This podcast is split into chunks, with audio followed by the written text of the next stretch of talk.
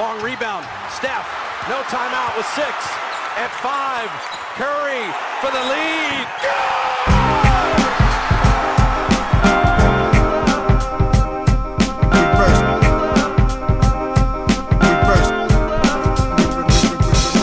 The game is a game. The game is a game. The game is a game. The game is a game. Always, always, always.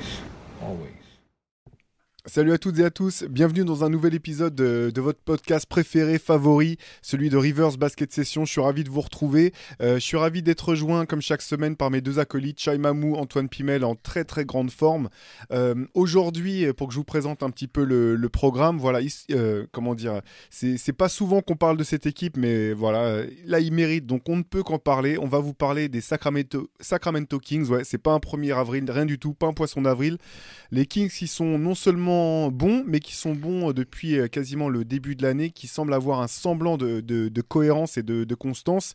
Donc voilà, on va parler de cette équipe dont peu de gens parlent et on, en- on reviendra ensuite un petit peu après euh, pour parler aussi peut-être d'autres équipes ou d'autres joueurs qui passent un petit peu en dessous des, ra- des radars et qui méritent un, coup de projecteur. Donc voilà, une émission spéciale Kings aujourd'hui avec Shai, Antoine et moi-même. Mais avant qu'on parle de tout ça, on voulait revenir un petit peu sur, vous savez que jeudi dernier, il y a eu le fameux match NBA à Paris, euh, cette euh, confrontation entre les Bulls et les Pistons. On va pas forcément revenir sur le match, mais avec Shai, on a eu euh, l'occasion et la chance d'être sur place, donc vous- on voulait voilà, confronter un petit peu nos avis, nos, nos sentiments. Euh, comment ça va, Shai, Antoine? Bah, ça va top. super, un, peu- un petit peu froidement, hein, mais euh, euh, Antoine faisait d'ailleurs une petite ref au, au JO de Nagano pour les anciens. Les, les, les Quadras se souviendront peut-être des, des guignols avec, avec les JO de Nagano. euh, ils faisaient une petite blague là-dessus, mais euh, sinon tout va bien, ouais. Un, petit peu froid, mais on fait aller. En forme, Eh en bien, lunettes. Qu'est-ce que tu disais? En lunettes En pour lunettes. les Kings. Ouais, ça c'est dommage. Si vous les écoutez simplement Ouais, sur, euh, en audio, vous n'avez pas le visuel d'Antoine avec sa magnifique nouvelle paire de lunettes. Ça quand même, c'est ça manque. Faut lancer toutes les plateformes en même temps. c'est ça. c'est ça, j'en profite pour vous dire de voilà. Si vous aimez ce podcast, likez, partagez, commentez, euh, notez, euh, euh, envoyez, envoyez le lien à votre grand-mère qui vient d'avoir internet, tout ce que vous voulez. N'hésitez pas à en faire parler. Voilà, on voulait revenir. Voulais- finalement, on n'a pas eu l'occasion d'en parler. On était, on était à l'Accord Arena tous les deux jeudis. On n'était pas placés aux mêmes endroits. Toi, tu étais en tribune de presse. Moi, j'avais une place dans la salle. J'avais eu la chance de pouvoir y aller avec mon fils, dont c'était le, le premier match NBA donc un peu plus en mode euh, expérience de, fan. Euh, Qu'est-ce que tu as pensé, toi, du, match dans l'ensemble? Que- Quelles sont les choses qui, te reviennent en tête euh, direct, Shai Bah, ça reste un événement, c'est important, c'est, assez exceptionnel pour, le, pour les vieux, entre guillemets, comme nous, qui avons juste connu des matchs de pré-saison de, NBA. Même si c'est le deuxième, ça reste quelque chose d'exceptionnel et je pense qu'il ne faut pas non plus, faut pas oublier ça. Après, euh, y a- on peut toujours mieux faire euh, sur, euh, sur l'expérience peut-être de fan et même en tant que journaliste. Euh, moi, ce que je retiens, c'est euh, bah, qu'il y a quand même une, il y avait une belle ambiance autour, même dans la salle. Bah, j'avais, j'ai lu quand même qu'il y avait des gens qui, qui se plaignaient de l'ambiance, mais, mais c'est pas un stade de foot. Hein, c'est pas, c'est- c'est- on n'est pas en Turquie, euh, Fenerbahçe, Galatasaray. ça reste un, c'est- ça reste un match NBA. Si vous allez voir des matchs aux États-Unis, vous verrez que c'est pas, à part dans certains contextes, c'est pas non plus le, feu dans la salle, mais c'est, je trouvais que l'ambiance était plutôt bonne et les gens euh, contents d'être là. Euh, voilà, moi je retiens le fait d'avoir euh, vu croiser des gens bah, de, la, communauté basket FR et NBA. ça m'a fait plaisir de voir des gens venir nous parler, me dire que, qu'ils étaient super fans du MOOC et du travail qu'on faisait, qu'ils écoutaient le podcast aussi pour certains. Donc ça, pour le, c'est, vraiment, c'était un moment super cool de pouvoir croiser des gens. Euh, c'est toujours sympa pour l'expérience journalistique. euh, ça reste cool de voir des joueurs NBA à Paris, de pouvoir euh, en interviewer quelques-uns. Euh, je vais pas vous mentir, c'est pas la même, il n'y a pas la même euh, liberté que quand- qu'aux États-Unis où tu as accès au vestiaire avant, après le match. euh, euh, Il y a une proximité qui est bien bien supérieure à, ce qu'on a pour les, les, Global Games, mais ça, je pense que c'est normal. hein, ça reste un match une fois, il faut que tout se passe bien, ils peuvent pas se permettre que ce soit la foire. Euh, quoi d'autre? J'avais fait un petit article sur le en- entre guillemets ce qu'on a vu, pas vu, ce qu'on a aimé, moins aimé. Euh, il y a des petits détails euh, du type pas d'hymnes nationaux, des, choses comme ça qui pour le folklore font que l'expérience n'est pas totale pour, je pense, pour les gens. Mais voir des joueurs NBA, quelles que soient les équipes, il y avait quand même des All-Stars sur le terrain. Voir des joueurs NBA, voir un Français sur le terrain, Kylian Hayes, c'est, je pense que ça, reste quand même une expérience pas banale. Donc moi, j'ai plutôt passé un bon moment. J'ai trouvé, j'ai fait des belles rencontres. Là, l'interview avec Amidou Diallo, euh, je l'ai trouvé super sympa. C'est un mec que je connaissais pas bien. Est-ce que tu as pu faire quand même pas mal, euh, pas mal de papiers, pas mal d'interviews euh, voilà, qui sont ret- à retrouver sur, sur Basket Session, mais ça c'était plutôt, plutôt sympa quoi. Bah, c'est toujours le meilleur moment en fait, quand, euh, et que ce soit ici ou, ou quand on va à l'étranger, c'est euh, les interactions avec les joueurs. En basket, on a beaucoup de chance euh, là-dessus. Euh, ouais, Amidou Diallo, j'ai un peu plus découvert l'histoire, on a discuté, c'était c'était super bien. Il Euh, a bah, bien joué en plus. Il a, fait un, Il a un très bien joué, match. 10 17, 17 points. euh, c'était pas, pas- c'était pas le plus attendu, mais au final, euh, il a, je crois qu'il a bien profité de l'expérience aussi. Euh, c'était intéressant de voir aussi comment Kylian Hayes gérait cette, euh, cet événement ces trois jours, parce que je pense que c'est la première fois de sa vie, draft inclus, euh, qui, qui vit, qui, qui vivait un tel, un tel truc médiatique. En fait, tous les jours, toutes les 10 minutes, il avait des sollicitations, il avait une pression parce qu'il savait observer. Euh, je pense que c'était intéressant pour lui, ça va lui servir pour la suite. Euh, donc on a, ouais, on a, j'ai eu la chance.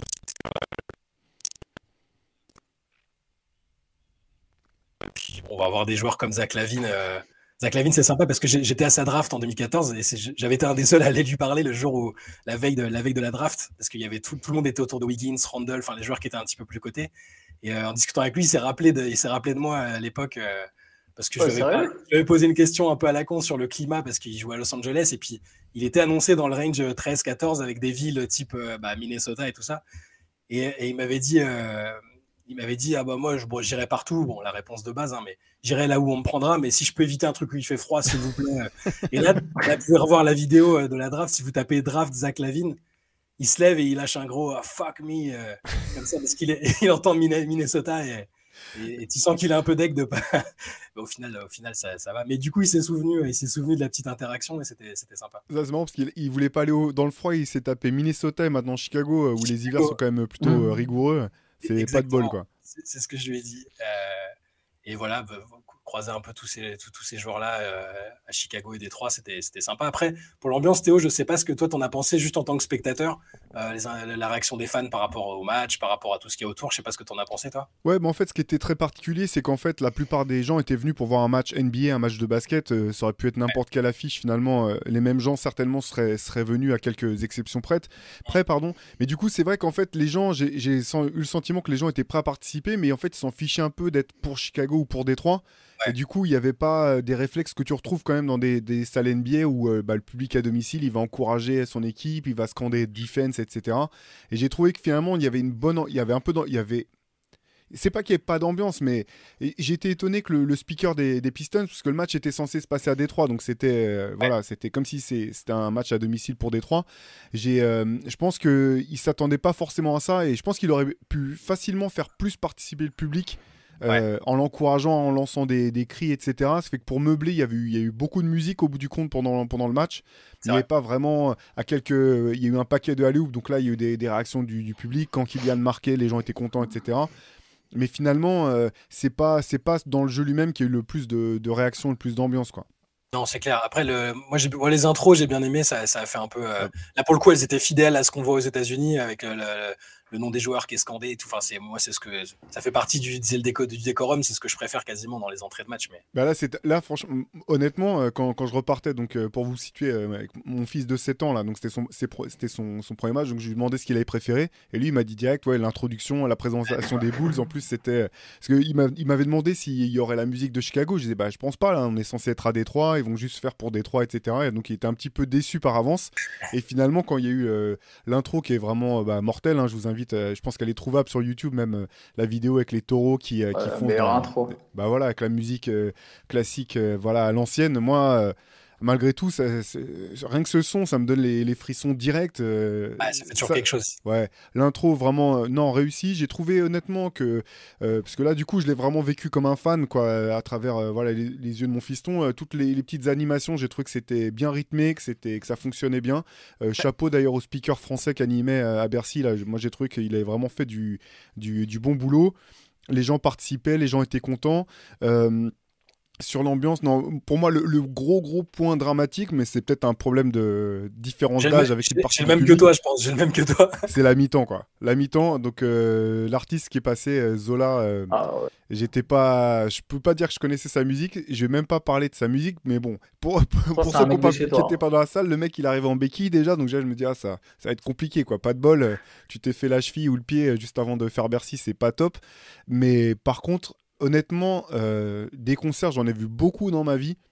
J'ai, c'est la, comparaison que je donnais. J'ai même vu un concert de MC Solar où MC Solar avait la jambe cassée, donc il a fait le concert assis. J'ai jamais vu une prestation aussi peu euh, charismatique de toute ma vie.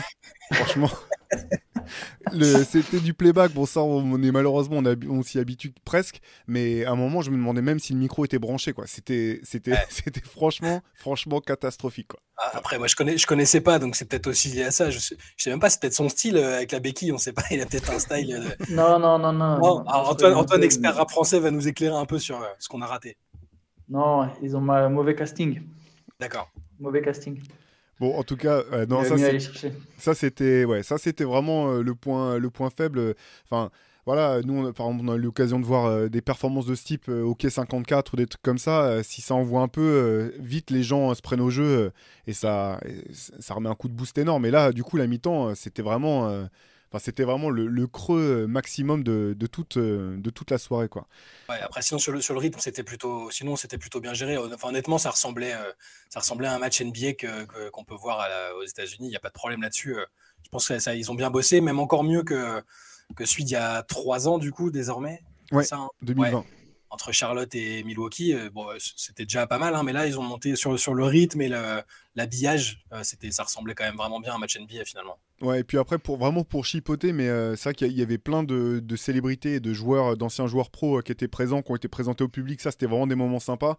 Après, je pense qu'ils auraient dû adapter un petit peu les synthés parce que le- l'expression NBA Legend va quand même pas à tous les joueurs. Je suis Ah, je, vois- je vois, je vois à qui tu veux. ouais. Donc, euh, donc déjà, Ouais, bon, avez- Rip Hamilton, je me dis bon bah ouais c'est sympa quoi c'est c'est cool euh, Joachim Noah je me dis bon bah c'est cool euh, ouais c'est sympa quoi mais après euh, je veux pas manquer de, de respect aux autres joueurs euh, notamment des joueurs français qui étaient présentés et qui ont fait des carrières très honorables ou des, des voire des, des très belles carrières tout le monde quand même mérite pas l'étiquette NBA. Legend.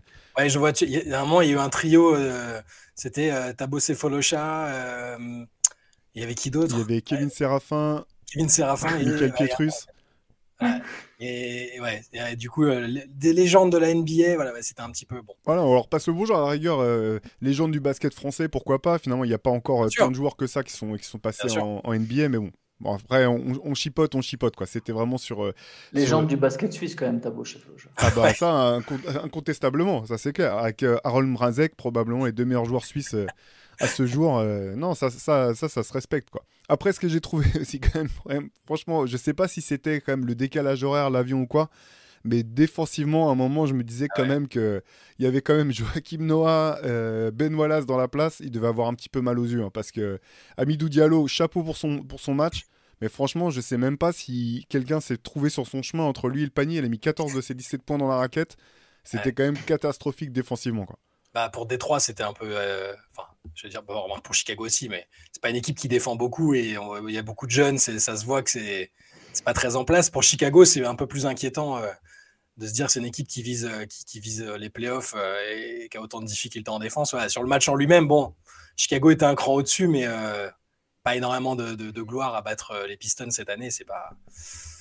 Voilà.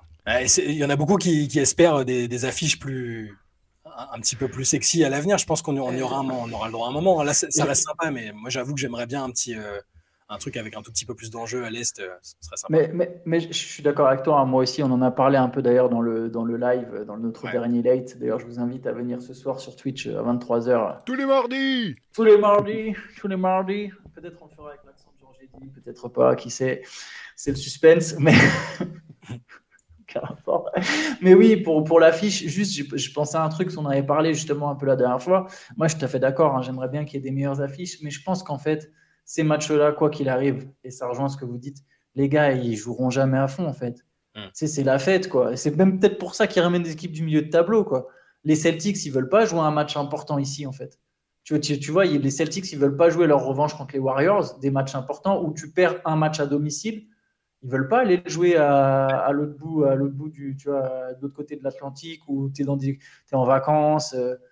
Donc je pense qu'on aura, on, on aura peut-être des affiches un peu plus jolies des fois dans, sur les équipes, mais je pense que la qualité de jeu sera jamais exceptionnelle. Non, mais on Ça- peut imaginer qu'au bout d'un moment, en tout cas. au bout d'un moment, ils mettront. euh, mais- si si euh, Wembanyama est drafté à l'Est, euh, ils mettront euh, une équipe, l'équipe, euh, ils la mettront à un moment.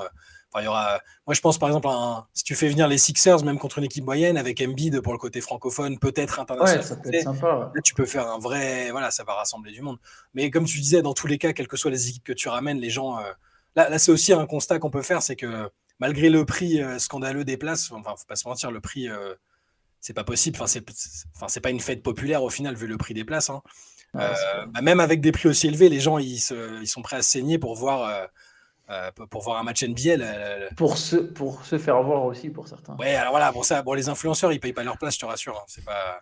Mais, mais pour les gens en général, euh, moi j'ai vu beaucoup vraiment de, de fans avec des maillots, des trucs. des- des- je discutais avec des gens qui étaient, euh, qui, qui sont fans de longue date, et de longue date et qui se disent, je verrai peut-être jamais les Bulls, je suis jamais allé à Chicago, je Ouais. n'irai peut-être jamais Ouais, de ma vie.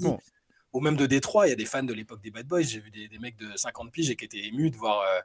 Euh, voir- euh, je sais pas, Ben Wallace euh, et Rip Hamilton, ils ils se sont dit, moi, j'irai peut-être jamais aux États-Unis, même si au final, le prix que certains ont mis, bah, tu prends un billet pour les États-Unis et, tu peux aller voir un match pour quasiment le même prix ou en rajoutant un petit peu. hein. Mais euh, non, mais globalement, là, voilà, il y a de la passion et la ferveur. Ça, euh, je pense que la NBA a bien pu constater que la France était restée un très très bon marché pour elle. hein. Ouais, c'est clair. C'est clair. Allez, pour finir, deux, deux petites observations quand même, euh, des trucs qui m'ont tapé dans l'œil. Quand tu vois Magic Johnson à côté de Ben Wallace, tu comprends encore moins comment Ben Wallace a pu euh, jouer pivot euh, et, et avoir cet impact. C'est quand même une carrière hors norme, hein, parce que Magic, il doit lui mettre 2 cm facile. Et mon petit moment geek, ça a été de voir Bill, Welling- pardon, Bill Wellington qui faisait la queue pour s'acheter une bière tranquille, alors que personne ne calculait du tout dans, dans la queue. Ça, c'était assez marrant, quoi. Moi, ça a fait ça avec Rashard Lewis, euh, comme je le disais dans l'article. Je l'avais repéré à l'entraînement la veille des Pistons et moi, c'était un de mes joueurs préférés à Orlando euh, de l'époque avec Dwight et tout. Et j'adorais Rashard Lewis. Et, euh, et je regardais, je dis, mais c'est lui, il est dans le staff des Pistons maintenant et tout. Et puis, euh, je me suis dit, ah, je vais essayer de la- de l'alpaguer un moment. Et la seule occasion que j'ai eue, c'était en repartant à la fin du match. Et je l'ai croisé, je lui ai dit, ah, euh, ça fait plaisir et tout. euh, en mode euh, fan, quoi. Et il était, il n'y a personne qui m'a reconnu ici, j'étais tranquille. Il dit ça ouais, alors que le gars, il est, il est affûté de fou. hein. Il est hyper. euh, franchement, il est plus en forme que les trois quarts des mecs champion NBA et tout. Champion NBA avec Miami, euh, double All-Star, je crois. Euh, et il m'a dit, ah, ça fait plaisir parce qu'en France, pff, je peux me balader dans la rue, il n'y a personne qui me reconnaît. Mais bon, voilà. Bon, bah donc euh, voilà, vous savez, si, si vous croisez euh, Bill Wellington qui, qui attend pour s'acheter une bière ou, euh, ou Rashard Lewis à qui personne va parler, allez leur dire bonjour, je pense que ça, le- ça leur Il fera faut quand même 20 cm de plus que. la- Ouais, non, mais Ouais. tu vois que c'est. Tu vois que c'est un basketteur, le gars, mais c'était marrant de, de, de voir qu'il le, type, il te dit, euh, je peux, ah, en France, je peux me balader tranquille, personne. euh, les gens vont se dire, je suis un basketteur, mais ils savent pas qui je suis, quoi.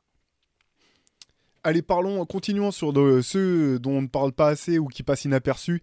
Euh, Sacramento, donc première question, si en début d'année je vous avais dit, voilà, le 24 janvier 2023, les Kings seront troisième de la conférence Ouest, euh, est-ce que, voilà, quelle aurait été votre réaction? Est-ce que vous m'auriez bloqué sur euh, les réseaux sociaux et j'aurais même pas pu vous dire que je blaguais ou que c'était pour, je revenais du futur et que je vous racontais pas des conneries. Que, Quelle aurait été votre réaction si je vous avais dit ça? Oh, j'aurais essayé de monter un putsch pour qu'on te vire de la rédaction. Quoi. Je me serais dit que t'aimais un peu trop. Guillaume et tout, j'aurais dit, ouais. Je me serais dit que Yo, t'aimais un peu trop Rob Pelinka et que tu voulais adopter ses méthodes de- un peu mytho. euh.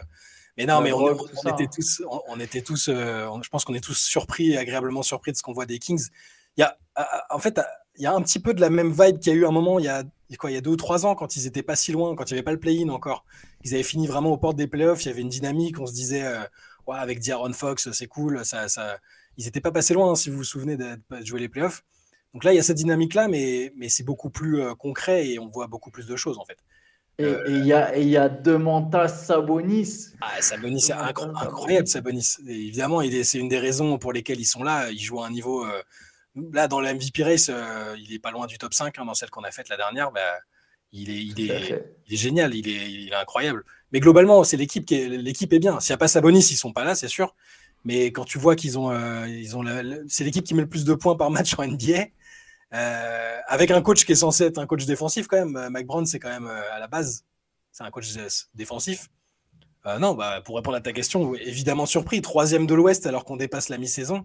Et troisième plutôt, alors pas ultra confortable, mais quand même pas mal. Ils sont pas dans la zone de ultra embouteillage. Moi, je suis évidemment très agréablement surpris. Ouais, pareil, j'y aurais jamais cru. Alors, croire en le fait qu'il pouvait être costaud ou en progression, on va dire même pas costaud, en progression, oui. Euh, costaud, j'aurais déjà commencé à, à faire mon pinailleur, mais alors troisième à l'ouest, non, clairement, j'y crois pas. Parce que d'ailleurs, pour Braun, là, ce que tu soulignes, c'est très intéressant. Je trouve ça fort qu'au final, il a fait ce qu'un coach doit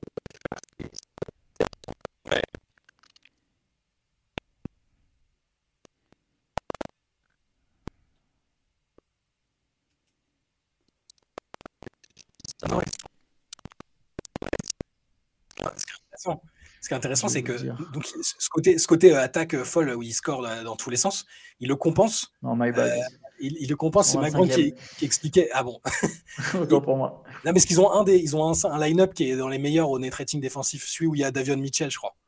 Disons Euh, que de toute façon, ils peuvent pas faire une grosse défense avec euh, Kevin Werther, des Domantas Sabonis, euh, Voilà, c'est ça. des mecs comme ça. À un moment, tu peux pas créer des miracles. Quoi. Mais ce qui est intéressant, ce que j'allais dire, c'est que je sais pas si vous avez vu à, à la fin de chaque match, euh, ils décernent un Ouais. trophée de meilleur défenseur de- du match et avec une grosse chaîne en or et tout, histoire de valoriser quand même la défense, tu vois. Et CQFD, j'en profite pour dire, Kevin Werther l'a déjà eu cette chaîne. Donc ça te montre que Voilà. tu vois le niveau Il, il défensif pas de si l'équipe. nul, il est pas si nul en défense. il est pas si mauvais, le pauvre. Non, non, il est pas si mauvais. Même à Atlanta, il était déjà pas. Il était... Il y avait Trae Young à côté quand même. Ouais. Ouais, bon mais, justement, en fait, tu sais, il avait, il avait vraiment un... Ce joueur, il a un- Je sais que les comparaisons avec Clay Thompson, tu sais, c'était très facile. Trey Young, c'est Stephen Curry, Kevin Herter, c'est Clay Thompson, c'est toujours un peu exagéré. Euh, on n'est pas sur la même catégorie, pas sur la même planète, mais il y a quand même un petit style, quoi, tu vois, de mec qui peut défendre, qui va... Qui est... En plus, je trouve il est même pas, il est pas mauvais balle en main, tu vois. Et Non, il non, peut il est jouer bon. des pick and roll, c'est plutôt un bon playmaker et c'est un super shooter. C'est énorme recrue, les Hawks. Encore une très belle erreur. Et si, si je peux finir sur les comparaisons entre les deux là, aucun des deux joueurs ne devrait porter de bandeau. hein. Je, peux- je, je- je suis prêt à mettre une pétition pour ça. J'adore Clay Thompson, mais le bandeau c'est non. Et Kevin Werther, franchement, à non. chaque fois j'ai l'impression de voir le, le prequel de la suite de semi-pro. Donc euh, ça c'est pas possible. C'est exactement ça. C'est à cause de Steve Blake, tout ça. Vous vous rappelez, c'est lui qui a remis ça au goût du jour euh, il y a, a 10-15 ans, euh, il y a 10 ans là. euh, Et depuis, ils veulent tous, euh, ils ont tous leur moment bandeau là. Mais euh, non, mais blague à part, euh, Ke- Kevin Herter, su- enfin, excellent. Il, était avec qui il était? Il était avec Zach Lowe il y a pas si longtemps, je crois, dans un des podcasts et euh, il était hyper intéressant en plus. Euh, Il explique en gros enfin, ce qui fonctionne bien dans l'équipe, euh, pourquoi les gens gravitent autour de Sabonis. Euh, que, que Fox, c'est pas un leader vocal, mais qu'il est quand même très apprécié et que cette année, il a l'impression qu'il fait sa meilleure saison. C'était, pas gagné, hein, on n'a pas forcément cette impression-là. Et ouais, Hurter, ça shoot à 41%, euh, il fait la meilleure saison de sa carrière quasiment, je pense. hein. Ça, il est- pas Clairement, depuis- Bah ouais, ouais, ouais, c'est la meilleure saison de sa carrière. ouais. En fait, ils font tous, même sans faire forcément les meilleurs stats de leur carrière, tous les joueurs euh, se fondent un peu dans. C'est un peu un, mot passe-partout maintenant, euh, culture en NBA, on le dit partout. euh, Dès, dès qu'il y a une équipe qui marche bien, c'est la culture, c'est la culture. Mais Mike Brown, concrètement, c'est ce qu'il a, c'est ce qu'il a apporté. hein. Je pense, euh, y a, t'as l'impression qu'ils sont tous un peu portés par un, par un projet commun, par un style de jeu. C'est ce qui n'était pas le cas avant. Euh, Il y avait toujours un truc qui déconnait chez les Kings, même les phases où ça commençait à aller un peu mieux. Il y avait toujours euh, un joueur qui n'était pas content de son rôle, un truc qui pourrissait un peu l'ambiance euh, au coaching, euh, dans le front office. Vous remarquerez qu'on voit plus Vivek Ranadiv quand même. C'est le proprio, Ouais. mais il a beaucoup. Je pense qu'il a compris qu'il fallait déléguer et que et qu'il n'était pas là pour occuper pour occuper l'espace. Donc euh, non, c'est fran- franchement c'est super sur le style de jeu. euh, si, vous, si vous avez vu des matchs des Kings, c'est super offensif, donc c'est sympa. Ça se fond quand même dans le dans l'époque, hein, mine de rien. Et c'est pas, je trouve pas ça si nul en défense. hein. Honnêtement, euh, Non, ce, qui est intéressant, je trouve, tu en as parlé, euh, t'es pas, t'es pas si dessus, mais c'est que pour une fois, parce qu'ils ont déjà eu des bons moments, les Kings, en fait, mais, mais ça a toujours été que des moments euh, euh, passagers qui passaient.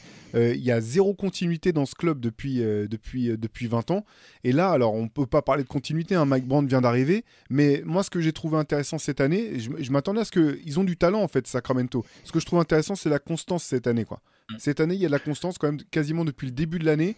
Où alors c'était pas for- là ils sont sur ils ont gagné 7 de leurs 10 derniers matchs mais ils sont sur une, sur une très bonne euh, très bonne euh, très bonne série mais ce que je veux dire c'est que dans les principes de jeu et dans ce qui se passe on a l'impression qu'il y a enfin un peu de constance quoi.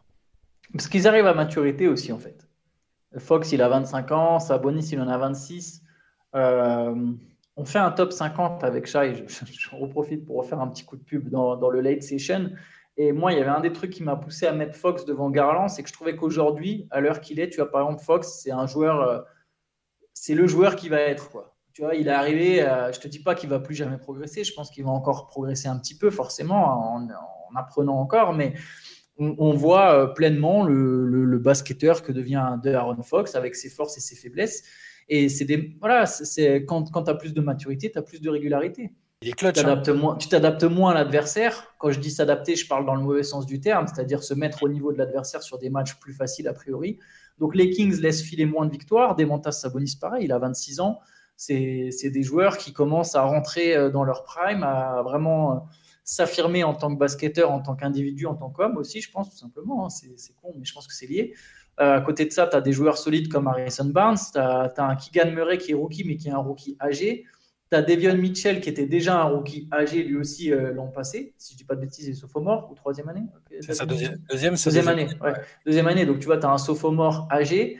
Euh, tu as des mecs qui sont là pour contribuer. Malik Monk, pareil, c'est 24 ou 25 ans. Euh, Kevin Werther, c'est 24 ou 25 ans avec euh, plusieurs saisons NBA dans les jambes. Terence Davis, c'est 25 ans. Shimizu Metsu, c'est 25. Rishon Holmes, 29. Tu vois, tu as, as, un effectif qui.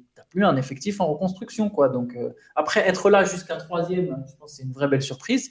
Mais tu as, as, un effectif qui était taillé pour gagner des matchs et leur, tout le mérite leur revient parce que c'est ce qui, exactement ce qu'ils font.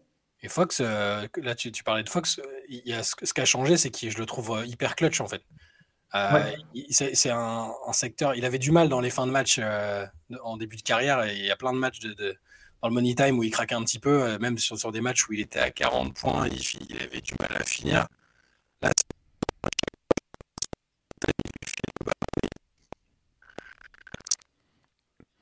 et puis les. Ouais. Ralenti, en fait, bah, ça, se voit dans son... non, ça se voit dans son adresse au tir, quand même. C'est aussi euh, là-dessus euh, là-dessus qu'il a progressé. Alors, à trois points, c'est toujours pas encore une, voilà, une, une menace. Au, enfin, du moins, ça reste toujours le, quand même le secteur offensif dans lequel il a, il a une grosse marge de progression, dans lequel il faudrait qu'il passe un cap s'il voulait passer un cap au global. Mais en tout cas, cette année, c'est bien plus propre que par le passé en termes d'adresse globale. Quoi. Il a 50% de réussite 50, ou plus, si je ne me trompe pas. Ouais, c'était pas gagné. Ouais, 50%. Exactement. Ce qui est bien pour un joueur qui drive autant. Enfin, qui, qui, a autant le ballon plutôt. Et ce qui est, ce qui est une bonne surprise, c'est qu'il n'y a pas si longtemps, quand euh, on voyait Tyrese Halliburton euh, grimper euh, avec Sacramento, on se disait, bon, bah, il va en rester qu'un des deux et ce sera peut-être pas D'Aaron Fox, quoi. et au final, c'est lui qui est resté. C'est ce que tout le monde se disait, sauf les Kings. c'est ça. Mais et ça, Ouais, vas-y, je t'en prie. Vas non, non, vas-y, vas-y, vas t'inquiète. Non, non, mais je... en fait, je pense que quelque part, il pouvait pas récupérer sa bonus sans lâcher à Liberton. Non, c'est ça. suffisait peut-être pas, quoi. Mais, mais oui, c'est, c'est, c'est... t'as raison, t'as raison, c'est assez cocasse. Et ce trade, il est, il, il est intéressant au final parce que on s'est beaucoup, beaucoup moqué des Kings. Et moi, le premier, mm. je pense, ouais, mais non, mais moi aussi, je, je, je plaide coupable. Hein. Euh, je continue de penser que sur le long terme, c'est, c'est pas un bon choix, mais pour le coup, ils sont en passe de réussir euh, ceux après ils, quoi, ils courent depuis 2006 quoi. Les gars n'ont pas joué les playoffs depuis 16 ans. 16 17 ans. Même, 17 même. 2006, j'avais pas passé le bac. vous vous rendez compte de ça? J'avais pas passé le bac. Après, on parle, t'es bon, t'as redoublé, as redoublé ouais. 10 fois de suite aussi. c'est vrai, bon, ça aide pas. Mais... Après, on parle des Kings, il peut toujours y avoir, il reste une deuxième partie de saison complète oui, à jouer, mais, mais c'est pas encore fait. Ouais. Mais euh, là, là, je vois pas comment ils peuvent rater le play-in déjà. Et rien que ça, ce serait déjà un, un positif. Non, mais c'est vrai, hein, c'est triste, mais même juste le play-in, ce serait fou. Euh. Mais là, on, après, là, là, je pense quand même qu'ils vont s'accrocher, qu'ils vont tenir. Il y a, il y a, en tout cas, c'est beau pour eux pour. Ah, les fans, ils sont, ils, sont, ils sont intenses, les fans des Kings en plus là-bas. Euh, là, là, ils ont trouvé une espèce d'identité avec le beam, avec le laser là. C est, ça fait partie du truc aussi, hein, une espèce de cohésion comme ça avec les fans euh, dès qu'ils lancent le laser sur le terrain. Euh, Après, les et... fans ont toujours été chauds là-bas. Hein. Ouais, ça a toujours été une fanbase incroyable. Voilà, avec, les cloches, euh, avec les cloches euh, pour les vaches. Les... C'était la salle la plus sonore de, de toute ouais. la ligue. C'est un peu comme, un peu comme Golden State longtemps. Hein. C'est un public, ou Seattle encore aujourd'hui. La, la fanbase sur place, elle est, elle est chaude. Elle, elle, elle attendait juste d'avoir une équipe vraiment encouragée. Quoi. Ouais pour ça que sur un premier tour de playoff, attention, on sait jamais. Tu peux... la, la, la, salle, elle va être totalement folle. Leur 17 ans après, les mecs, ils vont. C'est vraiment beau pour eux, quoi. Je, tu vois, c'est, je, je pense pas qu'ils aient une marge de progression du coup qui soit très intense, même, même dans le futur, tu vois, mais, Ouais. mais ça fait plaisir, je pense. euh, moi, ça me fait plaisir, tu vois, de les, de les voir gagner des matchs. Pourtant, c'est pas du tout une franchise où Bah, on a j'aime tous bien- aimé la- j'aime bien, moi, j'aime bien me foutre de leur gueule, mais On a tous aimé les Kings euh, des années 2000 euh, avec le vol contre les Lakers. On a tous aimé ces joueurs-là, enfin les Weber, euh, euh, Divac, Stojakovic, tout ça. Je pense qu'on on aimait tous euh, l'équipe. C'est qu'après, ils ont.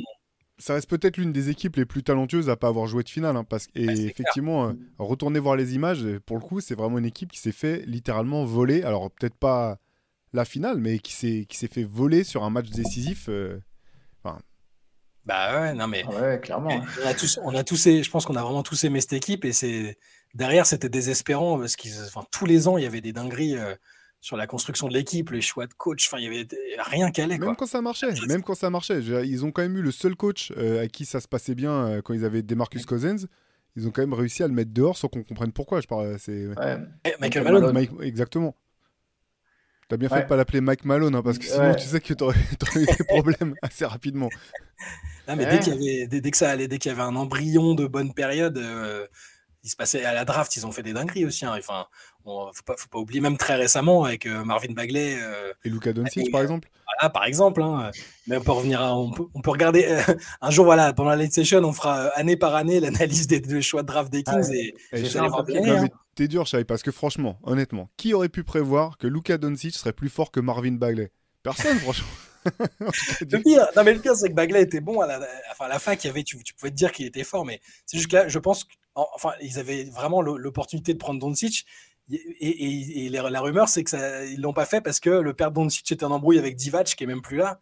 Enfin, c'est, ce genre de truc là où tu te dis, ouais, Kings euh, gonna Kings. c'est vraiment. Ouais, c'est- ça, ça, cette, cette anecdote et cette rumeur, qu'elle soit vraie ou fausse, elle résume très bien les Kings en fait pendant longtemps.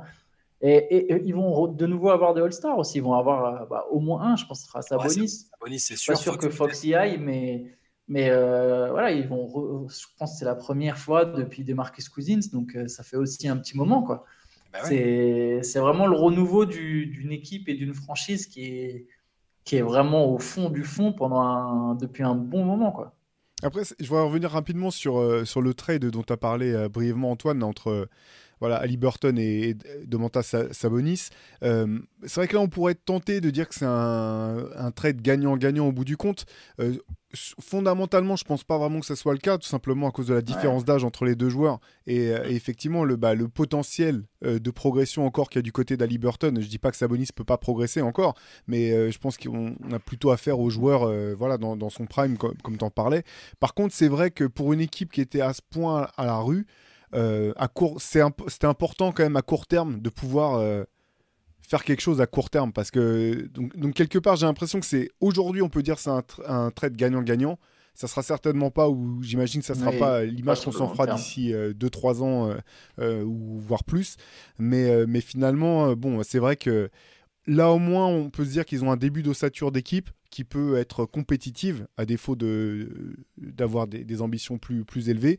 Et ça, effectivement, quand ça fait aussi longtemps que tu es une blague dans, dans la ligue et que même des clubs comme, euh, comme euh, Cleveland ou les Clippers qui ont été des, des, des blagues et des punchlines pendant des années et des années te sont passés devant, bah, c'est bien de pouvoir retrouver un petit peu de crédibilité euh, Ah, mais sur le même, terrain. même euh, c'est enfin, déjà très bien qu'à court terme le trade il soit bien. Moi je pensais même pas qu'à court terme le, le- le trade il serait bon en fait. Parce que Pas à ce point en tout cas, c'est je clair. retrouvais, je retrouvais Sabonis bon, mais j'avais l'impression qu'il viendrait faire son double-double dans tous les cas, mais que ça se transformerait pas en. Alors que tu avais Ali Burton, le mec qui. Tu, tu sentais le potentiel de meneur euh, franchise player un peu, qui- et surtout qui avait envie d'être là. C'est ça le problème. Est-ce que là, les joueurs, ils sont, t'as l'impression qu'ils sont en transit à Sacramento, ils choisissent pas d'eux-mêmes de venir à Sacramento parce que ils sont au courant de toutes les dingueries, ils savent que le proprio, euh, il va arriver le jour de la draft et dire euh, ah non non, vous avez bossé pendant six mois, non moi c'est lui que je veux finalement. Ah, L'épisode Nick Stauskas dont on s'est moqué pendant des années.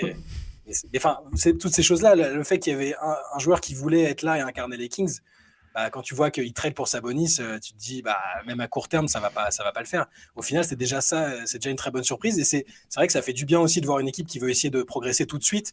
Et, et, et ça fait un autre mode de fonctionnement que les équipes qui, bah, comme euh, OKC, etc., qui, qui tentent plusieurs années pour, se- pour se développer. C'est intéressant aussi, hein, mais c'est bien de voir une équipe euh, compétitive.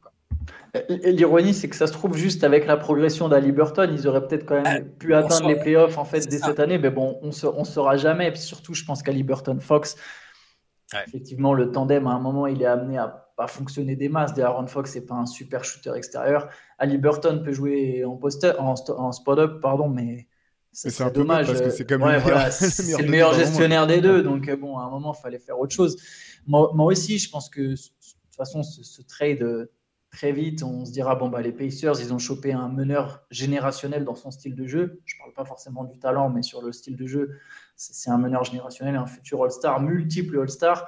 Là où les Kings ont, au final, euh, parce que que- quel est aujourd'hui le développement des Kings Euh, Si on essaie de se projeter, c'est une équipe qui va sans doute être compétitive 20 ans mais qui après risque d'avoir du mal à se renouveler et risque de retomber un peu dans le milieu du tableau. Et encore, et j'insiste, il va falloir, va falloir que Sabonis il accepte de prolonger. En 2024, il est free agent. Alors j'imagine que lui, il va rester, hein, vu, comment ça se passe actuellement. Je pense qu'il va prendre un très gros contrat. Et d'un coup, il y aura moins de marge pour recruter, sachant que les principaux free agents, ils vont pas à Sacramento, etc. Donc, si on regarde sur le futur, bon, on peut se dire que c'est pas non, ça va pas non plus être tout tout rose pour Sacramento, sans que ça soit sombre non plus. Mais en fait, les Kings, si aujourd'hui c'était fan des Kings, tu regardes même pas le futur, quoi. Tu regardes juste le passé depuis 15 ans et tu es là de dire ah, enfin, enfin, on profite du présent, on, on sort de, de- de ce trou et, juste pour ça, ça, ça vaut le coup, entre guillemets. Bon, et Ils juste- avaient besoin de sortir de ce trou, pardon. Ouais, non, mais c'est exact, exactement ça. Euh, qu- quels sont, euh, quelle est la marge de progression que vous voyez dans cette équipe? Alors, soit pour cette saison, mais surtout, ne serait-ce que, que, que d'ici à l'année prochaine. Est-ce que vous voyez euh, voilà, des éléments précis sur lesquels cette équipe peut, peut espérer euh, grimper encore? Ah, moi, j'ai bien, avant de vraiment pouvoir répondre à la question, j'aimerais bien les voir du coup en situation de playoff parce que bah, déjà ça fait tellement longtemps qu'on les a pas vus qu'on sait plus euh, comment ils, y- euh, enfin co- comment ça va se passer pour eux. Ils ne euh, savent pas non plus. Hein. Il y a, à part Harrison Barnes, euh, ils sont Ah, pas des matchs à avoir j'ai envie de voir s'il s'il y aura l'insouciance de la jeune équipe, euh, comme on a pu voir sur des équipes comme Memphis et tout. euh, et je veux voir si avec cet effectif-là, est-ce que, est-ce que le fait d'avoir un vétéran comme Barnes, qui a que, il a que 30 ans, hein, 30, 31 ans, euh, il- mais qui a, vu beaucoup de choses, et, euh, avec autour des mecs euh, qui, ont l'excitation de découvrir les playoffs, est-ce que est-ce qu'ils seront pas déjà très très bons en playoff tout de suite? On ne sait pas, hein, c'est pas impossible. S'ils ont le bon, l'attaque va sans doute diminuer un peu en playoff. Hein, euh, euh, le terrain il, rétrécit, ça va être peut-être plus compliqué. J'ai envie de les voir défensivement en playoff, justement, voir si, si, si si- s'ils peuvent tenir contre une bonne équipe sur une série entière. Ça, j'ai envie de voir. Mike Brown a de l'expérience, mine de rien. hein, je pense qu'il est capable de, s'adapter, on l'a vu là. Donc là, là, dans l'immédiat, bah, ce qui paraît le plus évident, c'est la défense. hein. Le truc où tu peux progresser pour les Kings, c'est la défense. Moi, moi, moi, je pense que cet effectif, il peut progresser, mais à la, ma- en fait, à la marge, quoi. C'est-à-dire les progressions internes de chacun. Euh, Fox qui passe encore un petit cap, Sabonis qui progresse encore un petit peu. Euh, Harrison Barnes sera free agent et je sais pas est-ce qu'ils vont casser la tirelire pour le conserver, sachant qu'il y a Keegan Murray. Et du coup, j'en viens à Keegan Murray. Ouais, Euh, de- L'outil de progression, c'est peut-être Keegan Murray. Jusqu'où peut aller Keegan Murray? C'est un quatrième choix de draft. Il fait quand même une saison de roo- rookie plus qu'honorable dans une bonne équipe. Maintenant, est-ce que Keegan Murray, c'est une future star? Euh, c'est- Ça reste à voir. Euh, c'est un rookie âgé. Après, on a vu, hein, reprendre un rookie âgé, ça, c'est pas, c'est pas forcément toujours mauvais. Au contraire, Euh, c'est des mecs qui sont prêts. Maintenant, voilà, j'arrive pas complètement à cibler son potentiel. C'est déjà un très bon shooter que ça, soit que ça puisse devenir un très bon joueur de complément, bah, aucun doute là-dessus, et ce serait très bien, parce que si c'était un très bon joueur de complément, il pourrait remplacer Harrison Barnes. Maintenant, si toi tu parles de passer un cap, vraiment essayer de voir est-ce qu'on peut aller plus loin l'année prochaine ou dans deux ans, euh, je suis pas convaincu que les Kings soient vraiment en position de passer un tour de playoff, par exemple. Ouais. Mais euh, encore une fois, je pense que c'est même plus, c'est même, même pas la priorité en fait. En fait, moi, j'étais même pas là-dessus. En fait, je me, dis- je me disais que c'était passer un cap pour pouvoir s'assurer de pérenniser le fait d'être Ouais. euh, d'être compétitif. Parce qu'en fait, c'est intéressant qu'on parle aussi de d'Harrison Barnes. Parce que justement, je pense que c'est. euh, euh, après, on va parler des joueurs les, les, qui passent sous les radars dont, dont personne ne parle. Mais Harrison Barnes, depuis déjà plusieurs saisons, c'est peut-être l'un des meilleurs joueurs dont personne ne parle, en fait. Et que, que c'est l'une des pierres angulaires de, de la réussite des Kings. Ah ouais. C'est justement la sûreté de ce joueur. Et que c'est. Pour, je je pense que c'est pile le type de joueur qu'il n'est pas si simple que ça de, de remplacer au sein d'un effectif. Surtout quand tu as des mecs qui n'ont pas encore euh, bah, l'expérience dont ils bénéficient et puis euh, cette capacité quand même à jouer sur différents postes, à être bah, un, un two-way player, euh, ce qu'il est. Ce qu'il Ouais. est. Euh, ça, c'est c'est justement ce qui me fait un petit peu peur pour, pour la suite euh, en ce qui concerne les Kings. Euh, Moi, j'ai un truc. Pardon, vas-y, vas-y. Ah non, je dis juste qu'il y a des équipes qui vont essayer de l'avoir, ben, enfin des contenders Clairement. qui vont évidemment essayer de le prendre, parce que tu as un type qui a déjà gagné une bague, euh, qui, a- qui- qui est effectivement très très bon discrètement, mais qui est très bon, qui shoot toujours autour des 50, euh, bon en défense. Il était un peu. euh, il enfin, pas, pas il avait disparu, mais en jouant au King, c'est forcément plus compliqué. Mais il- on se demandait s'il allait pas faire euh, une fin de carrière un peu euh, comme ça, discrètement. Là, là euh, ouais, il va être. Il y a des, des équipes super ambitieuses qui vont essayer de le prendre à un moment, et ça va être. si Sacramento arrive, je sais pas comment, à, à le verrouiller, ça peut être vraiment intéressant. C'est intéressant. Je trouve que Barnes, il y a un truc, c'est qu'à Dallas, il s'est retrouvé dans la peau de ce qu'il ne pouvait pas être, c'est-à-dire une star avec un Ouais. contrat de star. Et c'était pas fait pour lui. Et je trouve que depuis qu'il est à Sacramento, même déjà l'an dernier, vraiment excellent. J'ai toujours trouvé excellent depuis qu'il est aux Kings. Et les Kings, quand même, pour rendre hommage un peu à leur front office, parce que, ok, on se moque du trade, mais le fait de ne pas avoir transféré Barnes, parce que je pense qu'ils ont eu multiples occasions euh, c'est le genre de vétéran qui intéresse toujours les équipes ambitieuses et autour de février, quand ton équipe justement est mal classée, je pense qu'il y a plusieurs équipes qui, depuis qui ont déjà essayé de récupérer Harrison Barnes.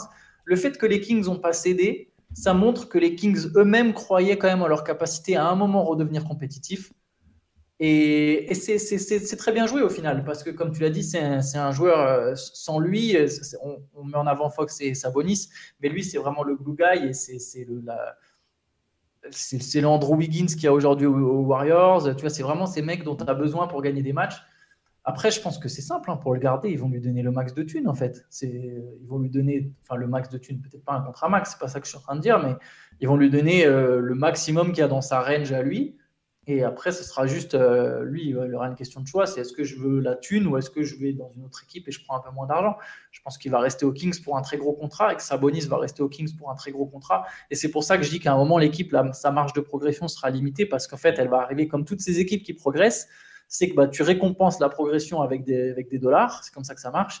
Et si tu n'as pas un mec parmi ces gars-là qui, qui explose ou qui, qui, devient vraiment une superstar, bah, t'as pas le, tu peux pas passer le palier d'après. Tu, tu te retrouves avec un effectif euh, payé comme les, les effectifs de, de contenders sans pour autant avoir le, le, le, le, niveau pour vraiment, vraiment jouer autre chose qu'un qu'un premier ou deuxième tour de playoff. Mais bon, je pense que les Kings sont conscients de ça. À mon avis, ils sont tout à fait conscients que c'est ce qui les attend. Et ils sont déjà contents de pouvoir redonner du, du plaisir à, leur, à, leurs supporters qui sont extrêmement fidèles. Il faut, faut, le reconnaître. La progression de Keegan Murray, elle est vraiment importante, je pense, comme tu disais, parce que le, son début de saison, il a été correct sans plus par rapport à peut-être à certaines attentes. Moi, je l'avais mis rookie de l'année dans les pronostics, hein, en jouant un peu la, le côté marginal, histoire de dire, euh, voilà, pour, pour pas mettre Banquero, même si ça va être lui. Euh, et, et euh, au final, il a, il a après qu'il a vu compliqué. Un mois, un peu plus que. Ouais, puis... Et il fait une bonne saison pour un rookie, notamment en termes d'adresse. Hein. C'est pas ouais. si simple que ça d'avoir les moyennes qu'il ouais. a euh, quand on est rookie euh, en termes de, de réussite et d'adresse. Et c'est vrai que là encore, euh, quand, quand, les Kings ont choisi Keegan Murray, tout le monde s'est foutu de leur gueule à la dernière draft. C'était la punchline, une des punchlines qui tournait, qui tournait le plus. Au bout du compte, là, il faut aussi leur rendre hommage. Et c'est Keegan Murray fait, fait une bien meilleure saison rookie que la plupart des gens imaginaient. quoi. C'est ce qu'il leur fallait au final. Ouais. Ah, sur, sur, les besoins, oui. Euh, après, je sais plus. Enfin, je, je, sais plus qui était qui avait été pris, euh, qui a été pris juste après. Enfin, qui ils auraient. Jaden Ivy, Jaden Ivy, mais qui colle moins. Ils ont déjà Davion Mitchell et, et De'Aaron Fox et Kevin Werther. Ouais, au voilà, final, ils ont ils ont drafté sur le need. Ce ouais. qui n'est pas toujours euh, le truc à faire, je pense, quand tu es quand tu es dans loterie. top 5, ouais, mais.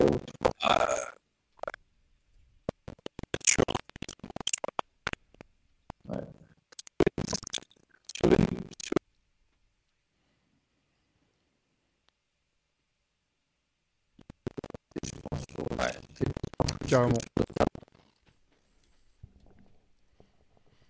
Ouais, ouais, ouais bah c'est clair. Bah, effectivement, euh, c'est, euh, bah, fallait leur rendre hommage. Voilà, on n'a pas été les derniers non plus à se moquer des Kings à plusieurs reprises. Après, on regrette pas, hein, parce que la plupart du temps, c'était, c'était, euh, c'était entièrement justifié. T'as bien fait de rappeler aussi, euh, Shai, euh, bah, cette équipe incroyable quand même de- du début du, Ah euh, voilà, du début des années 2000. euh, là aussi, en termes de, de, une équipe qui a été un petit peu en avance sur son temps en termes de, de passing game, de jouer avec euh, des joueurs qui, comment dire, sans vraie position, un pivot passeur euh, comme Vlade Divac, un, un poste 4 comme euh, comme Chris Webber, euh, dévastateur euh, par- dans, dans son jeu de, jeu de passe notamment et dans sa, sa polyvalence. Euh, c'est toujours bon de toute façon pour la NBA de, que, et pour, bah, aussi pour nous simplement que, que des équipes faiblardes arrivent à sortir la tête de l'eau. Ça, ça me fait penser, Théo, ça me fait penser justement que l'équipe, a, été quand même. Enfin, ils ont failli déménager. Il faut Ouais. se rappeler Oui. qu'ils ont, ça a été sauvé, euh, la mairie, euh, quand Kevin Johnson était maire. euh, ils, se sont battus pour que l'équipe reste euh, à Sacramento, alors qu'il y avait des offres de, nouveaux propriétaires qui voulaient euh, déménager à Las Vegas. Enfin, c'était euh, c'était pas loin. Et là, au final, euh, c'est- bien qu'ils soient accrochés et que. euh, et qui, qui, sans doute, hein, ils vont vers un retour en playoff euh, aussi longtemps après. Donc, euh, c'est bien aussi. Ouais, on voulait, on voulait profiter de ce sujet sur les Kings pour faire un petit panorama, alors très rapide, de, joueurs ou d'autres équipes qui passent euh, injustement sous les radars et dont personne ne parle et qui sont euh, bien meilleurs que, qu'on, ne peut le penser. Euh, Shai et Antoine, est-ce que vous avez, vous, euh, des joueurs ou des équipes en tête qui, voilà, qui vous frappent tout de suite ou vous dites ah, ben, comment ça se fait qu'on parle pas de ce mec-là ou de cette équipe-là? Quand même, je pense que les, gens se rendent pas compte. Allez, Shai, je vais te passer la parole en, en premier. Qu'est-ce que, qu'est-ce que tu as en tête? Maintenant, c'est plus le cas. Un temps, j'aurais dit Desmond Bain, mais maintenant, je pense qu'avec Memphis qui est là-haut euh, et le fait qu'il a un niveau pas trop loin de, de, du All-Star, je pense qu'on en parle assez. Il est médiatisé. On peut plus dire qu'il passe à travers les radars. Moi, sur, pour- sur des matchs très récents, sur une période vraiment euh, récente, j'aime vraiment bien ce que fait DeAndre Hunter à, à Atlanta. Je crois qu'Antoine aussi, Yeah. sur les derniers. Ouais. Vu qu'Atlanta a remonté un petit peu la pente, alors que c'était vraiment, vraiment la galère, euh, avec les, les- les séries de défaites, la mauvaise ambiance, etc. Euh, je trouve qu'Hunter passe un peu, euh, un, peu incognito parce qu'on se concentre sur Trey Young, euh, Dijon Temeray, même Collins. Et DeAndre Hunter, il, bah, il, est, il est fiable, il est, euh, il est adroit, il est très bon en défense. C'est leur Et- troisième homme. Voilà, et ça, là, ça- sa bonne forme, je trouve, coïncide avec leur euh, à un classement un petit peu plus digne de, de la part des Hawks. Et euh, c'est un joueur drafté très haut quand même, hein, donc il- on, on savait que c'était un joueur talentueux. Je le trouve, cette saison et sur le mois écoulé, le mois et demi écoulé, euh, je le trouve très très bon et très prometteur. Et c'est enfin, c'est bien pour les Hawks, que ce soit à Atlanta ou ailleurs, du, du coup, je le vois vraiment faire une bonne carrière, euh, peut-être en restant toujours aussi discret. hein, ce sera peut-être le fameux euh, euh, glue guy ou troisième homme à la Harrison Ouais, Barnes. il a- ouais, j'allais dire, il a un côté Harrison Barnes. C'est ça. Il faut arriver à maturité. ouais. Et je trouve que voilà, on n'en parle pas du tout et il est très bon. Il y a le- Moi, j'ai deux pivots. Allez, je, je en donne deux d'un coup. Alors, pour que Nicolas t'es quand. T'es quand même euh, le mec de la, de la rédaction qui déteste le plus les pivots, quand même. On, on peut le dire, quoi. Ouais, c'est vrai, c'est vrai. Mais non, c'est pas que je les déteste, c'est que je les aime bien dans un certain rôle. En même temps, euh, franchement, excuse-moi, mais souvent au basket, à, à vous, dans tes clubs, t'as jamais, t'as jamais des, des pivots qui t'ont frustré. C'est pas les pivots qui t'ont. Moi, ceux que je préférais, c'est ceux qui, qui, qui se plaignaient de jamais avoir la balle, mais qui s'étaient infoutus de la demander correctement. et, ceux, et ceux qui demandaient la balle en haut, tu leur donnes en haut et après, disent Mais fais-la moi au sol, la passe.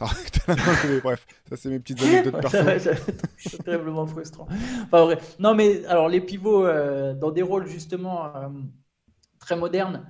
euh, une grosse dédicace pour Nicolas Claxton. Dédicace, un big up. On sait que tu nous écoutes, Nicolas. Celle-là, elle est pour toi. Non, Nicolas Claxton, honnêtement, très très important à Brooklyn. Je sais pas si vous avez vu son contre. Alors, je sais plus qui c'est qui monte au cercle. Je suis désolé, mais le contre est incroyable. Ouais. Euh, alors, euh, pareil, je ne sais plus qui, a dit qu'il devait être candidat au Defensive Player of the Year. Bon, C'est Nicolas Claxton qui l'a dit. Ça, c'est Nicolas Claxton qui a dit ça. Ouais, bah, faut, faut y aller doucement par contre. Mais non, mais euh, un- un, euh, le meilleur défenseur des Nets avec Kevin Durant, joueur ultra important qui fait une super saison. Il est jeune, lui se développe bien. C'est vraiment un rim runner intéressant. Très belle pièce pour Brooklyn. Je pense qu'on ne parle pas assez de lui. Et le deuxième, pour le coup, on parle vraiment pas beaucoup de lui, mais en même temps, normal, je pense que euh, pas beaucoup de monde qui connaissent son nom, mais Thomas Bryant des Lakers. Pourtant, il joue dans une grosse équipe. Mais franchement, Thomas Bryant, Ah bon il a mis 31 points d'ailleurs la nuit dernière, donc c'est parfait, ça tombe au bon moment. Mais il coïncide avec cette espèce de bonne, bonne série des Lakers sans Anthony Davis. Euh, Bah, lui, vraiment lui, très il est- intéressant lui. Lui, c'est parce qu'il a été blessé que ça a freiné. euh, Ouais, c'est quoi, il y a deux ans, il y a deux ans, il s'est fait une grosse blessure et Quand euh, était aux Wizards là, c'est ça? ouais, mais ça a toujours été un joueur qui faisait, qui faisait ses stats. Enfin, il mettait ses points et ses rebonds. Il a, je l'ai toujours trouvé euh, bien et intéressant. Il avait il- aussi, il avait démarré aux Lakers d'ailleurs, donc c'est bien. Il, il peut, il peut reprendre l'histoire qu'il avait commencé.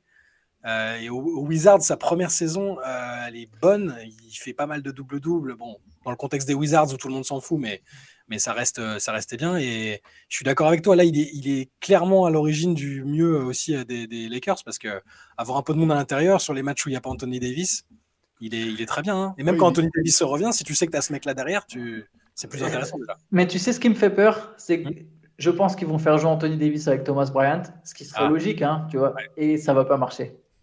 ça va pas marcher, je, je- Oui, je le sais déjà, le vois, je le vois déjà venir.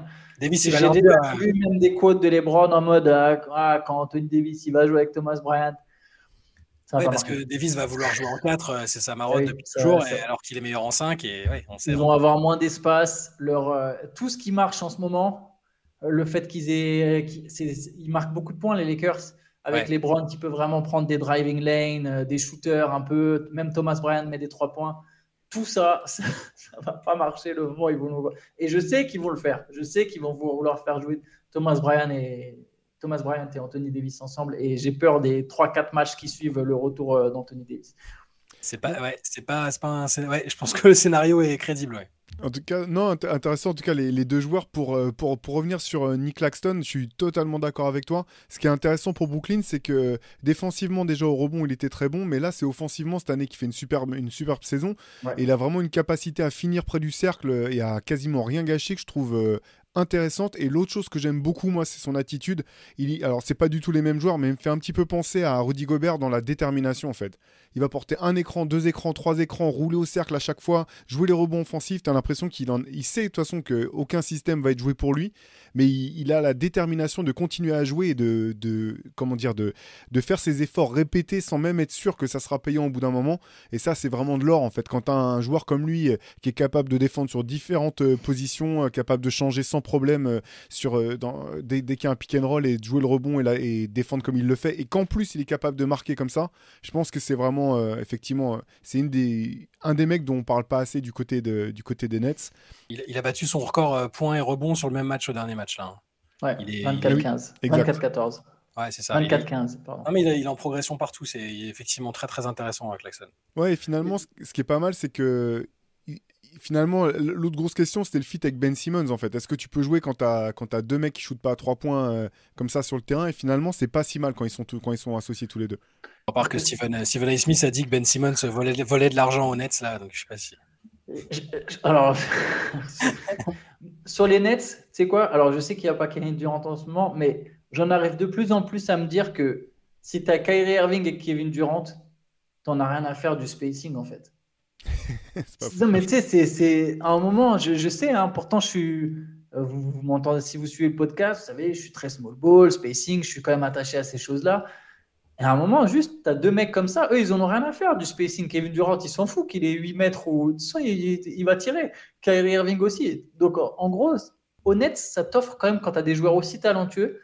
Et je pense que Kyrie peut pas rentrer dans notre liste des mecs dont on parle pas assez, mais quand même, ce qu'il fait en ce moment, c'est quand même incroyablement fort. Il est Ouais. terriblement fort. En fait, ce mec, quand il joue juste au basket, il est quand même terriblement fort. C'est c'est assez exceptionnel. C'est vrai. Non, mais c'est vrai. euh, En fait, il s'est barré lui-même de toutes les listes possibles, en fait, parce que tu peux le mettre dans aucune liste tellement son, ses casseroles. Enfin, ça devrait. Je sais que ça devrait pas compter, mais enfin, dans les faits, ça, ça compte forcément toujours euh, euh, pour tout le monde. Mais, mais non, mais t'as raison. Moi, je pensais même pas.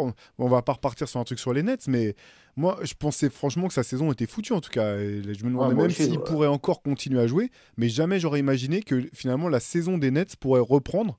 Un peu comme si dans un été, quoi, en sifflotant, bon bah allez, on va jouer au basket, on va gagner des matchs, hop, on grimpe euh, toutes les marches de la conférence Est, c'est juste dingue, quoi. Ah, mais c'est parce que le, enfin, on peut pas le mettre dans les listes parce que euh, là c'est pas juste un truc extra sportif euh, qui n'impacte pas le terrain, c'est que ça, ça entraîne des suspensions, euh, il manque des matchs, c'est ça, ça le problème. Là quand il joue, il est aussi fort qu'il a été avant. euh, le problème c'est qu'on sait jamais, en trois semaines il peut se passer un truc. enfin, J'espère que ça lui fait du bien. Moi, j'espère que là, j'ose croire que ça lui fait du bien et que du coup, il, tu vois, euh, il y a quand même des cases, tu vois, qui, dans son cerveau, des trucs qui font Ah là, ça se passe bien, c'est quand même cool, quoi. Ouais, mais- ah, c'est quand même cool si ça restait comme ça, tu vois. Je- Ouais, je- mais à côté alors, pas ça- durablement, durablement, mais au moins jusqu'en mai, quoi. Le problème, c'est qu'à côté de ça, il- je pense qu'il il a vu, il voit sa popularité au All-Star Game aussi, et il se sent soutenu euh, malgré tout ce qui s'est passé. Et je pense pas que ça va l'inciter à faire des trucs moins clivants euh, en dehors. Mais bon, non, ça, mais après, ça, il, peut avoir, enfin, j'allais dire, il peut avoir ses, cro- il peut avoir ses croyances tant que ça respecte celles des autres. C'est ça le problème, en fait. C'est ça le problème avec Kyrie Irving, c'est que au moment où ses croyances euh, dépassent le respect des, des autres, même. Enfin bref, ouais, comme tu as dit, Ah, j'ai- une petite équipe, petite équipe dont tu n'as pas assez, ça va te faire plaisir, Théo. C'est pour ça que je me permets. Le hit. Je ne pense pas que le hit soit un candidat, mais Miami se relève doucement. Et ça revient un peu au stade où on a souvent, dans laquelle on les a souvent catalogués en mode c'est quand même chiant, c'est sur ton premier tour de playoff, c'est le hit que tu joues. Quoi. Parce que c'est quand même une... ils ont quand même jamais eu leur équipe de toute l'année quoi. Enfin, après c'est tous les ans avec Miami. hein. On peut on peut le dire ça, ça fait trois ans préfère- qu'ils ont jamais leur équipe au, au complet. Donc c'est pour aller dans ton sens Antoine pour dire que Ah oui. justement c'est si jamais ils arrivent à avoir leur équipe euh, sur le terrain euh, pas blessée euh, au début des playoffs, effectivement je pense que personne voudra se les taper euh, sur les premiers tours. quoi. Je préférerais jouer Miami que Cleveland. Euh, je préférerais jouer Cleveland que Miami, par exemple. Tu vois, Parce que t'as si été- je dois rentrer dans la. Non, mais si je dois rentrer dans la petite comparaison, tu vois, je pense que. euh, alors, c'est c'est pas non plus cool de jouer Cleveland au premier tour, hein, mais je pense que Miami connaît tellement les playoffs que. Voilà, ça, c'est le genre d'équipe. Je, je pense que le hit peut va peut-être probablement sortir au premier tour, tu vois, mais. euh, ça, ça dépend qui y joue, hein, bien sûr. Mais là, par exemple, on serait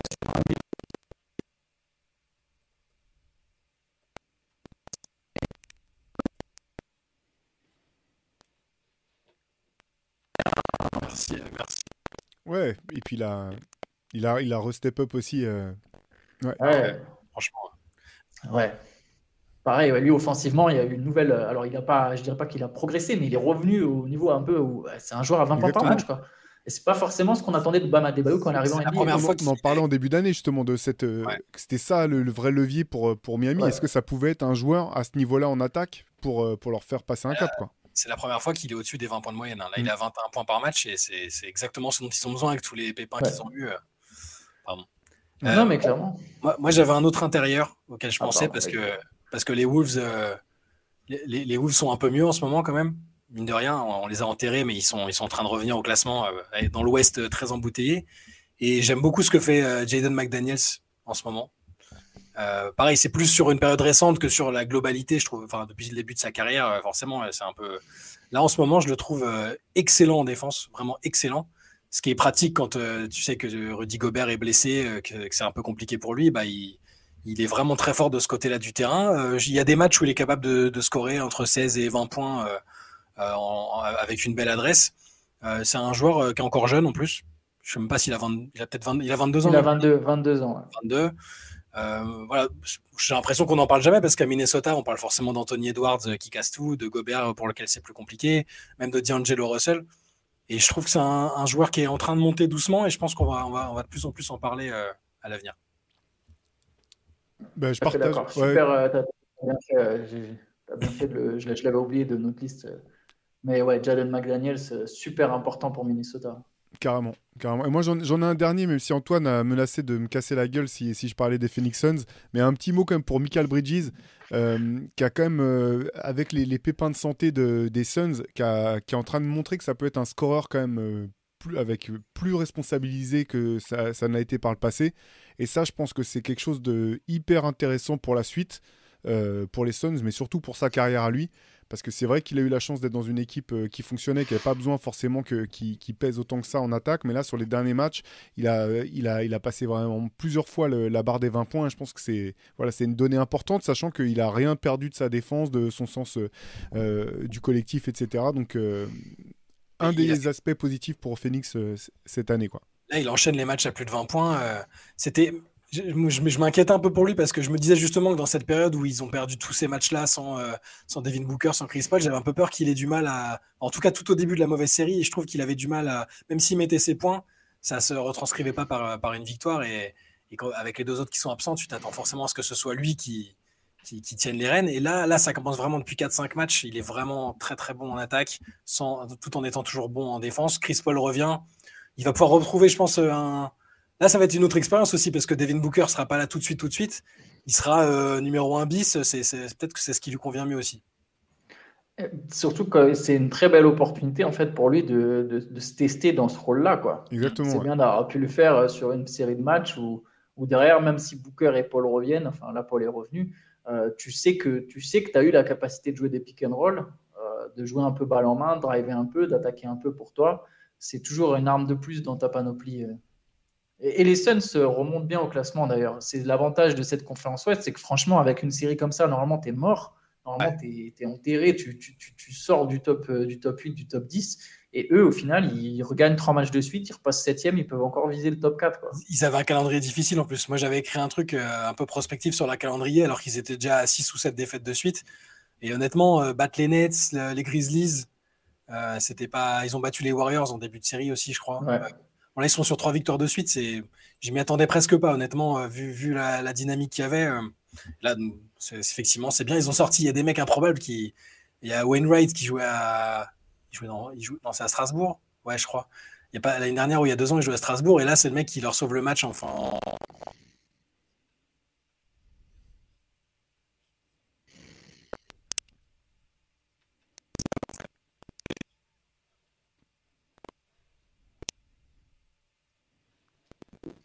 le, le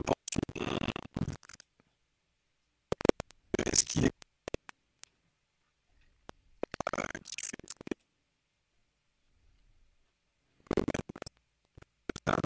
Carrément, carrément. Bah écoutez, euh, de toute façon, on aura l'occasion de reparler de un petit peu des voilà des, des, joueurs euh, passés sous silence. Euh, ce soir, donc la late session toujours pour poursuivre bah, la suite du classement des, des, meilleurs joueurs NBA avec Shai et Antoine. Ça, ça, se passe sur sur Twitch. je voulais simplement faire un petit merci aux Toulouse BC là en National 1 qui font des très beaux produits. Et Hein? Le TBC. Le TBC, Théo. Oui, bah, Toulouse BC. C'est ça, TBC. tous les gens ne savent pas ce qu'est le TBC. Je m'adresse au, plus grand nombre. Euh, voilà, le, club de National 1 qui fait des très beaux produits. Donc, merci à, merci à, Vincent et un petit bonjour à, Stéphane Dao euh, du côté de Toulouse.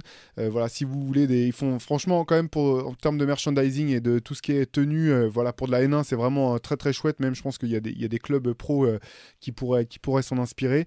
Nous, on se retrouve euh, la semaine prochaine pour un, nouveau podcast. Ce soir, la Late Session. Entre-temps, bah, toujours sur Basket Session, l'actu. Et puis, Reverse, euh, vous savez où trouver ça sur, euh, sur, notre site internet, bien entendu. Passez une bonne semaine, plein de basket. Et puis, nous, on vous dit à la semaine prochaine. Ciao. Ciao.